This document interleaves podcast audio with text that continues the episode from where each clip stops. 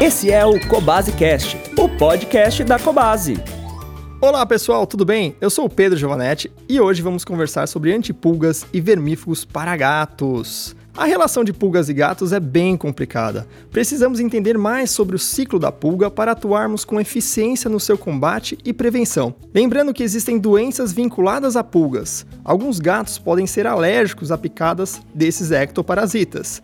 A dermatite é formada devido à saliva da pulga desencadear uma reação alérgica. Outro exemplo, o gato possui o hábito de auto-higienização e, ao se lamber, pode ingerir uma pulga infectada por larvas de tênia, adquirindo um verme intestinal, o famoso dipilídeo canino. A pulga também pode ser uma transmissora de uma bactéria, conhecida como micoplasma, levando a uma anemia grave. A pulga possui quatro estágios de vida: o ovo, a larva, a pupa e a pulga adulta. Visualizamos no animal apenas 5% das pulgas e os outros 95% estão no ambiente. 50% os ovos, 35% larvas e 10% as pulpas somadas. Ou seja, não basta só tratar um animal, preciso tratar o ambiente em que ele vive também constantemente. É necessária uma disciplina no controle.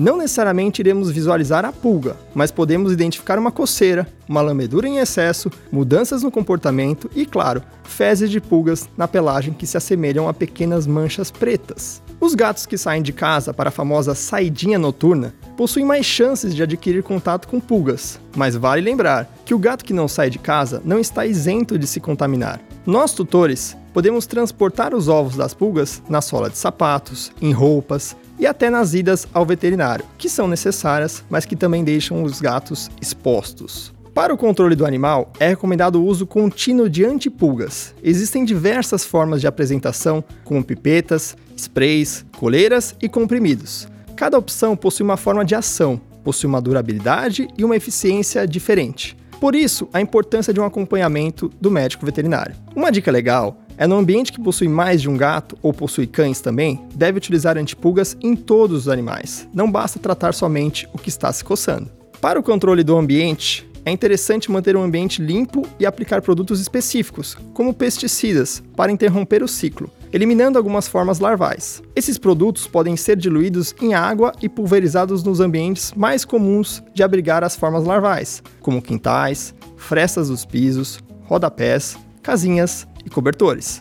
Importante remover o gato por algumas horas, pois são mais sensíveis, evitando a intoxicação. Os produtos de limpeza convencionais que usamos em casa não são eficientes ao ponto de conter a infestação. Outra sugestão é usar o aspirador de pó, principalmente em lugares que o animal brinca e dorme: sofás, caminhas, casinhas, cobertores, tapetes e pisos de taco principalmente para combater as pulpas, que são bem resistentes a pesticidas e conseguem sobreviver em até seis meses no ambiente. Em caso de uma infestação séria, existem empresas que realizam a detetização para tratar a casa. Por isso, a eliminação de pulgas pode demorar algumas semanas ou até um mês. As limpezas e aspirações devem ser repetidas com frequência. Vale pontuar que os gatos também podem se contaminar com carrapatos, mas é menos frequente, devido à sua menor exposição do seu hábito de higienização os gatos podem contrair doenças, como erliquiose e febre maculosa, através dos carrapatos. O controle é feito com carrapaticidas no animal, em conjunto com a higienização do ambiente. Já os vermífugos são medicamentos administrados com a função de prevenir e combater verminoses. Esses parasitas se alojam no organismo dos pets, principalmente no sistema digestivo, e quando não tratados de forma efetiva,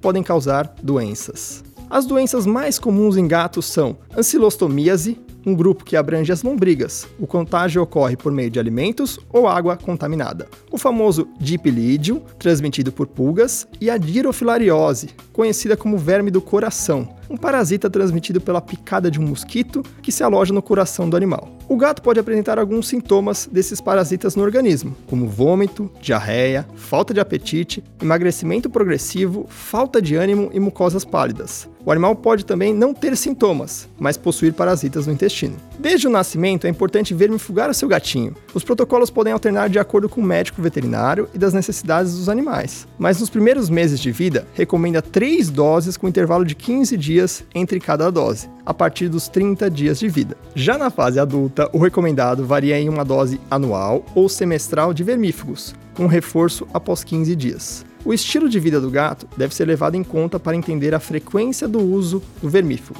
Hoje em dia, facilitando a vida de tutores de gatos, existem vermífugos em comprimido dose única, pipetas, líquidos em pasta com ótimo espectro de ação, ou seja, eliminam diversos parasitas. Portanto, para a saúde dos felinos, precisamos nos preocupar em eliminar as pulgas e carrapatos do ambiente. Devemos ter o controle mensal nos gatos com antipulgas e carrapaticidas, além de vermifugar constantemente todos os gatos. Pessoal, essas foram as dicas, espero ter ajudado. Nos acompanhe nos próximos temas e até breve.